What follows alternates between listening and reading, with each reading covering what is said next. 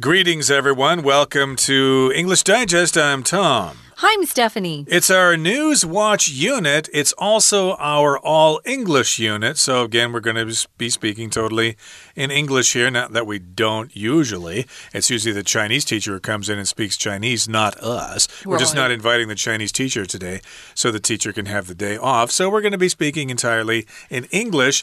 And yes, it's our News Watch, and we've got a couple of interesting stories here.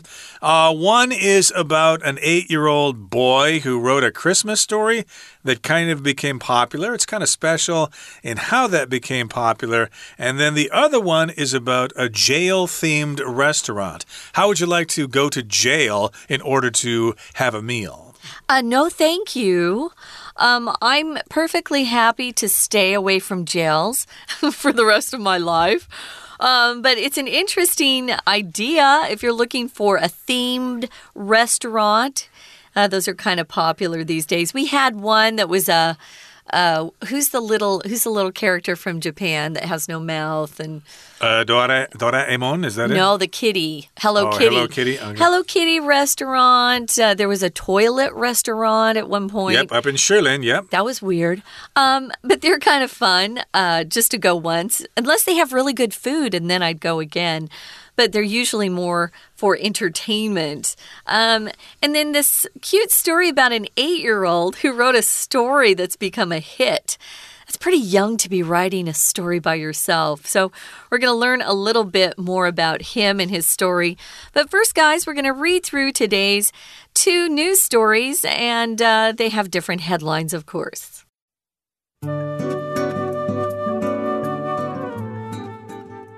After devoting two years to writing, Idahoan second grader Dillon Helbig snuck his creation about a Christmas adventure onto a library shelf, and people have been borrowing it ever since.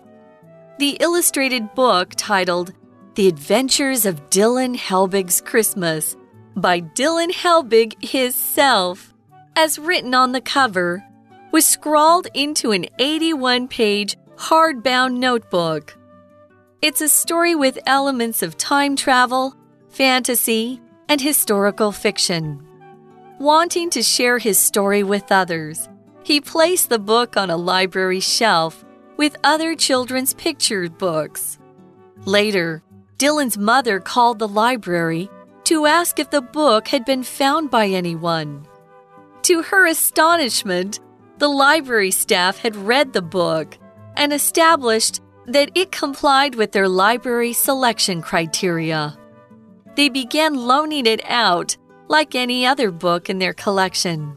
Earlier this year, Dillon became the first recipient of the Whodini Award for Best Young Novelist, an award devised by the library just for him.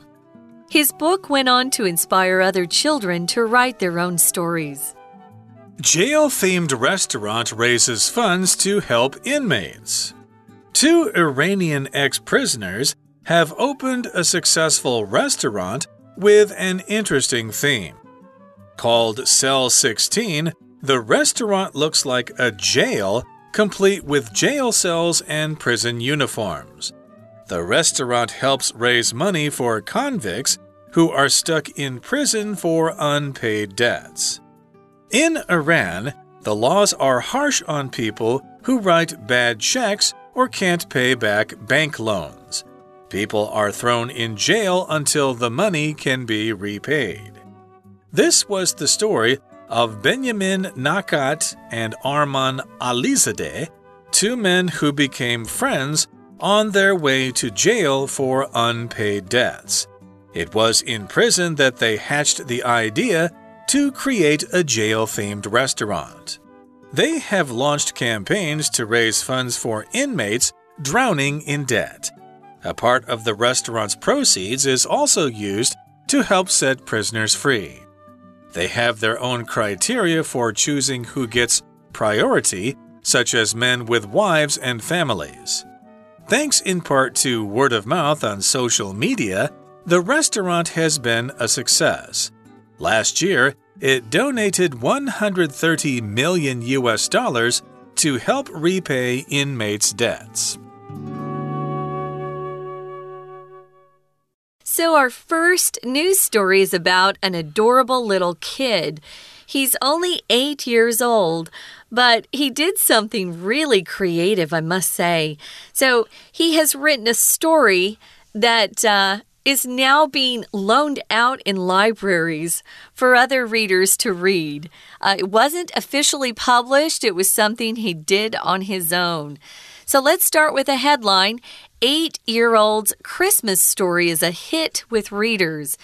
When you're describing someone's age and you put their age in front of their name or who they are, a boy or a girl, um, you want to use those hyphens, eight year olds something. So this is an adjective. If you're saying, for example, Mike is eight years old, don't put hyphens between year, eight, and old. No, no, no, no, no. Only when it's acting as an adjective. So if you're a hit, you're very popular and a lot of people like you. So he didn't know how to spell Christmas. So this is an eight year old's version of how to spell Christmas. Mm -hmm. And his story is a hit with readers. Readers like it. Here's the first paragraph it says After devoting two years to writing, Idahoan second grader Dillon Helbig snuck his creation about a Christmas adventure onto a library shelf, and people have been borrowing it ever, ever since. Okay, so of course, this uh, little boy here, he's in second grade, he's a second grader by the name of Dillon Helbig and he devoted two years of his life to writing. Okay, so I guess he was an aspiring writer. He wants to pursue a career as a writer. So he devoted two years to writing. So here we've got the verb to devote which you could also say to dedicate, which means you commit to something, you give a large part of your time, maybe you give some money to it, uh, you make a great effort. And so he devoted two years to writing. He probably didn't do much of anything else.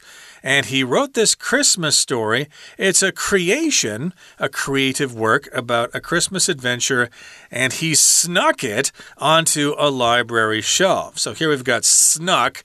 Uh, as the past tense of the verb to sneak, which means to do something secretly without people noticing. So he snuck it uh, onto a shelf. You might sneak something into uh, the school, for example. Some kids are bad. You know, they may sneak something into school that's not supposed to be there. But in this particular case, he snuck his book onto a library shelf, and people have been borrowing it ever since. That's what you do in libraries you borrow books. You do. Usually you get, oh, I would say two to three weeks with a book, unless it's really popular, and then uh, you might have a shorter time period and you have to get it back. Um, I was sitting here as I was reading it thinking, wow, I hope nobody borrowed it and then never brought it back. Could happen, yeah. Uh, that's that's kind of a little gem, a little jewel. I'm sure his mother wanted it to keep forever, but uh, wow, what a great story. And what a, an amazing little guy to do this on his own. So he used a lot of time uh, to, to actually write his story devoting. Uh, you can devote yourself to a lot of things. Um, he devoted himself or used a lot of his time to produce this Christmas adventure. Now, it's an illustrated book, meaning it has pictures in it. If it's illustrated, it means someone has actually drawn pictures. They're not photographs usually. Uh, they're done either by hand or nowadays by computer. Uh, there are graphics programs that are used by illustrators nowadays. So it's illustrated, and um, he's titled it The Adventures of Del Dillon Helbig's Christmas. And then he signs it as the author by Dillon Helbig himself. A lot of kids, their grammar's not very good when they're young. Actually, a lot of Americans never have good grammar, let's mm. be honest. But um, a lot of kids, you'll hear them say his self. Uh, they don't know it's himself, uh, which is so cute. And he's written that on the cover by Dillon Helbig himself. Uh, we're using this word scrawled to kind of give you the image of it uh, being kind of messy and um, it's spread out a longer uh, a longer part of the page. It's not you know tiny or typed or really elegant or tidy, scrawled. So he scrawled uh, his name onto the the top or the cover of his book, and it says here it's an 81 page hardbound notebook. Hardbound means it has a hard cover.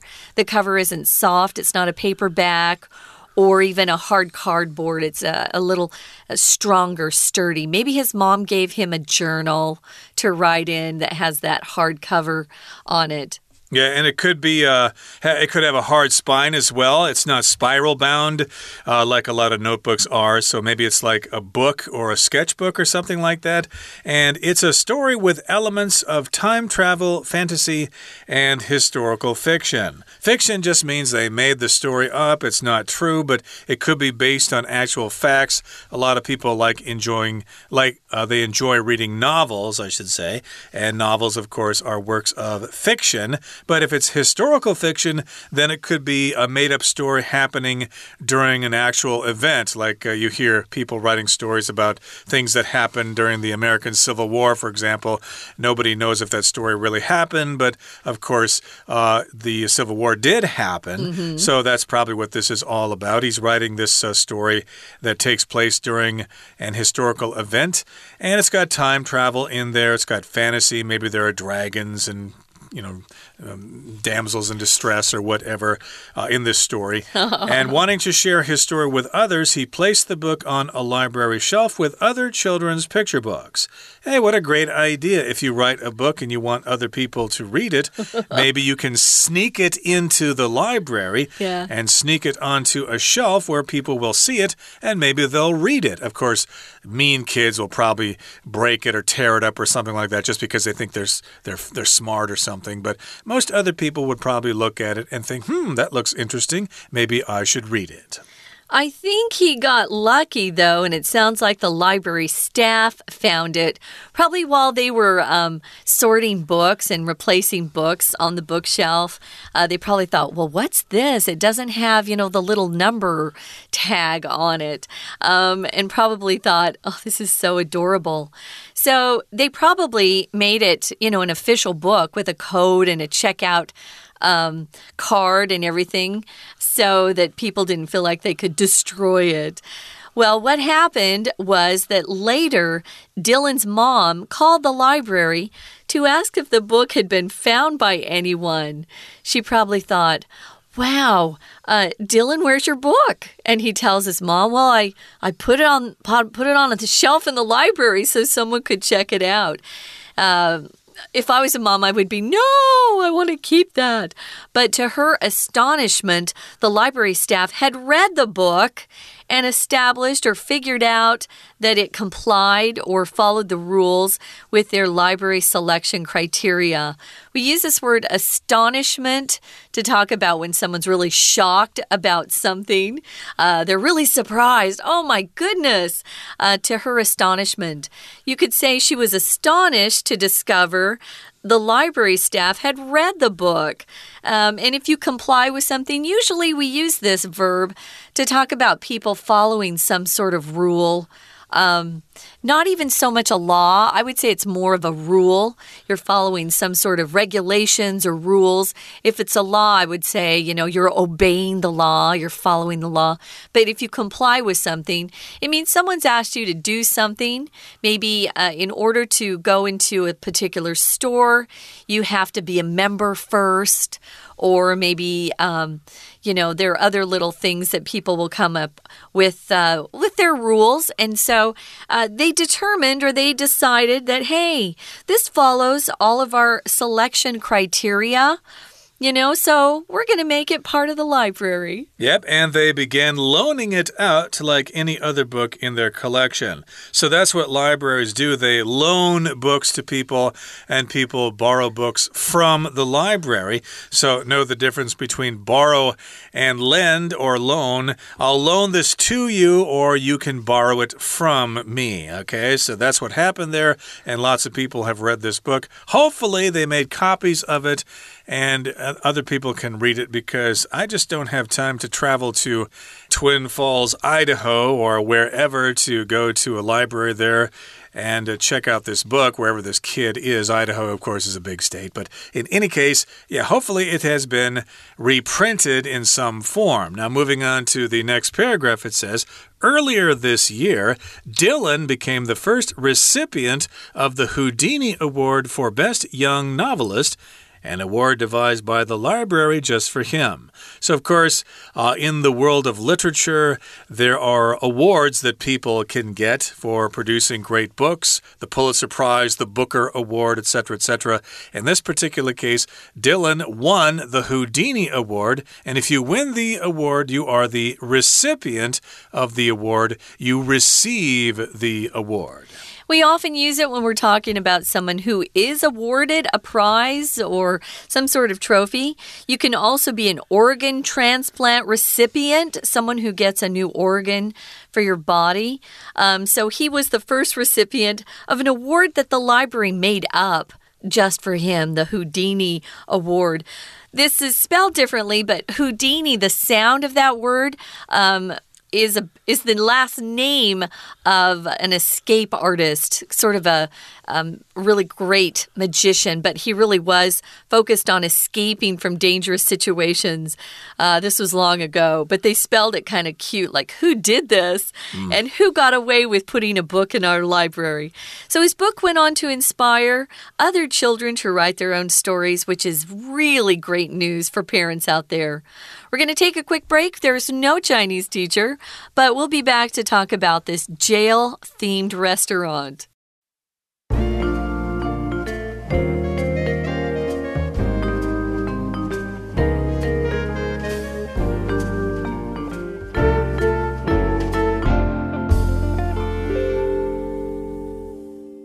Okay, everybody, let's continue with our lesson for today. We just got done talking about our first story in our Newswatch unit. It's all about the eight year old who wrote a Christmas story and snuck it onto the shelf of his local or school library. Now, let's talk about a restaurant where you can go get something to eat, but of course, everybody wants uh, their dining experience to be really special, very unique. And in this particular case, you could actually go to jail eating in a restaurant. Okay, you're not really going to jail, but this is a rail, excuse me, a jail themed restaurant, a restaurant with a jail theme, and it raises funds to actually help inmates. They're not just trying to make money for themselves by having a restaurant that looks like a jail or a prison. Uh, they're actually trying to help people who are in prison because they are in debt. Yeah, if you're in debt, you owe money that you borrowed and you're not able to repay that money. You know, every time you use your credit card, that's uh, more debt that you're accumulating or occurring. So, yeah, uh, these guys were. Uh, uh had this great idea. They're ex prisoners, so they have been in prison themselves, and they decided to try to help their fellow inmates or former inmates. Uh, we only use this word inmate to talk about someone who is in prison who or, or who has been in prison. Um, an ex con is something that you'll hear in America, especially in movies. Oh, he's an ex con, um, ex convicted man or woman, ex con.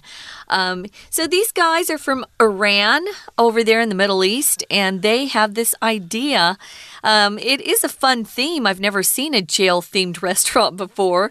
They named it Cell 16, so maybe that's where they were um, held in prison for a long time, cell 16. The restaurant looks like a jail, complete with jail cells and prison uniforms. Yeah, I bet it could be very um, very fun to decorate this place and to choose uniforms for your waiters, your waitresses. And the restaurant helps raise money for convicts who are stuck in prison for unpaid debts. I was saying to Tom before we started, we used to have debtor's prison um, long ago, I, before the 1900s even. But people would be thrown into jail if they couldn't pay their debts. There were no such things as uh, credit cards, of course, back then. But once you were in jail, how were you supposed to earn enough money to pay the debt off to get out of jail. So, unfortunately, a lot of poor people uh, died in prison because they couldn't pay their debts off. So, in Iran, uh, sadly, they still have these sorts of um, situations where people who can't pay their debts are put in prison. The laws are harsh, meaning really tough. Um, on people who write bad checks or can't pay back bank loans. We get a bank loan if we buy a home. We get a bank loan if we buy a car, things like that. Well, if you don't pay that loan back on time, unlike here or in America or most Western countries, um, they put you in prison if you're in Iran. Right. So again, we've got two guys who used to be prisoners. They've opened a restaurant. It's called Cell 16. It looks like a jail, and it even has uniforms. Maybe you get to wear those uniforms when you eat, or maybe the waiters wear them. Yeah. And of course, again, we've got the word convict here people who are in prison who've been convicted of a crime. And again, laws are harsh on people who write bad checks. Uh, people don't really write checks here in Taiwan so much, but uh, in other parts of the world, still people still write checks. And uh, I used to work at some place where you always had to be careful about people writing checks because, well, they might not have any funds to back those checks up. And uh, of course, those people could buy something and then run away. And yes, indeed, people are thrown in jail until the money can be paid back or repaid. So here, uh, the verb to repay just means to give money back to the person who lent it to you. And this was the story of Benjamin Nakat and Arman Alizadeh. I hope I said those names right. They are two men who became friends on their way to jail for unpaid debts. So I guess they met because both of them were borrowing money for things. Maybe they tried to open businesses and uh, their business failed, and then they owed a lot of money and they couldn't pay it back. So that's what an unpaid debt is. You owe somebody money, but you just can't pay it back. So they were heading to prison and they met when going to prison, and it was in prison that they hatched the idea to create a jail themed restaurant. So, in prison, of course, it might get kind of boring there, and they decided to think of some ways to uh, make themselves useful when they got out of prison. Hey, what do you want to do when you get out? Well, I don't know. I guess I'll go back and take care of my mother or something. Hey, let's go into business together. Let's actually make a restaurant with a jail theme. We could actually make some money. I think that beyond making some money for themselves, they really were thinking about their inmates who were stuck in prison with no way to make money to repay a debt. So they really came at this with uh, this idea to help others in need. So it's kind of a charitable sort of organization, um, as well as being a place where you can go get some food. And I'm sure they use the money they earn to pay for their living as well. But uh, here it says they hatched the idea. We use this word hatch, an idea. That's a whole phrase to hatch an idea, hatch a plan. Uh, uh, because when little baby chickens are ready to come out of their shells, we actually use the verb they hatch. You know, the eggs hatched. So they hatched the idea. They they had this new idea that was just springing open uh, just at the start of it, and they they hatched the idea. Uh, to create a jail themed restaurant. They have launched campaigns to raise funds for inmates drowning in debt. If you really want to emphasize the fact that you are overwhelmed by something, you could be drowning in work, drowning in emails. Sometimes I feel like the emails don't stop. Drowning in debt, you have so much debt, you feel like you're you're drowning in it. You'll never be able to get uh, get out of debt or even get some air. So they were trying to launch campaigns to raise funds, just to raise some money to help those inmates who were still stuck in prison. Uh, exactly. So they wanted to come up with some money, uh, not only to, uh, you know, make the business profitable, but also to help out those people in prison. And as you said, Stephanie, uh, you're not really doing any good being in prison if you're in debt. How the heck can you pay back that loan? And how can the people that you owe the money to get money also? Exactly. So, exactly. So, yes, these people should be out trying to find the money, and a part of the restaurant's proceeds or the money that they make make is also used to help set prisoners free. So I guess they lend the money to prisoners to let them get out of prison and maybe eventually when they, you know, get back on their on their feet again, they can pay back those loans. They and may just give it to them. Uh, it could be possible they as just well. give them the money, yeah. Exactly. And they have their own criteria for choosing who gets priority, such as men with wives and families. Mm. So there are probably lots of people in prison uh, because they owe money, but uh, there are probably too many people in prison for them to help. So they have this criteria, they have these rules set up in how they choose who gets picked first? Who gets priority? Who do we give the money to first? Well, we give it to men who have wives and families. That's pretty important. If they're single men, well, maybe uh, they can be lower in priority. We'll help them out someday, but we'll first help out these people who actually have families that are suffering because, hey, the breadwinner is in the slammer, he's in jail. Yeah, that's slang for jail, slammer. He's in the slammer. Yeah, I think that's a great idea to have criteria. You have standards um, that you you go by in order to select the right people. I think it's right to give men with wives and kids priority. They go to the front of the line, you could say. So, thanks in part to word of mouth on social media. The restaurant's been a great success. They really have been. They've already donated tons of money. 130 million US. Wow, that's a lot of money. Now, when you do something or um, something is spread word by word of mouth, it just means people talk to their friends, they talk to their coworkers, they talk to people um, that they know about something. That's called free advertising. That's the best type of advertising you can do because you don't have to pay any money. So all they did was uh, got on social media, talked about it, and probably encouraged people to share a particular post, um, and they they got a lot of people who were then willing to go uh, to the restaurant, and you know that's how they made some of this money. That's a lot of money to donate. It's a lot. And of course, this restaurant is in Iran, so you'd have to travel to Iran to check out this restaurant. But uh, of course, it's becoming wide, widely known about. We're talking about it here. Hey, we're in Taiwan. Yeah, indeed. So they're, if you they're getting lots of publicity, aren't uh, they? Absolutely. so of course, people may hear about this, and of course, people do travel to Iran, and they might think about checking this place out. So don't worry, the staff there probably knows some English, maybe even some Chinese, of course. And yes, indeed, word is spreading. It's uh, spreading due to word of mouth on social media. It's been a great success, and it donated lots of money to help repay the debts of those inmates. So they are doing better and uh, gee, the next question is what the heck do they serve there? Uh, do, do, they serve prison food? Uh, that might give people a good experience as to what prison is all about. They would not make any money that way, Tom. Probably not. But maybe they do offer that fare. Like here's a typical prison meal some slop on a tray that is totally unappetizing. Gross. And it will probably make you have diarrhea after you eat it or something like that. But again, that's probably not a good way for them to stay in business. They better offer some decent food. They sure should. Well, that brings us to the end of our news watch. We hope you enjoyed this. Uh, we know we didn't have any uh, Chinese teacher today, but no problem for our listeners. Uh, this is a great way, though, to test your uh, level is to listen to an all English program and see if you've made any progress. We hope you have. Thanks for joining us for English Digest. I'm Stephanie. And I'm Tom. Goodbye. Bye.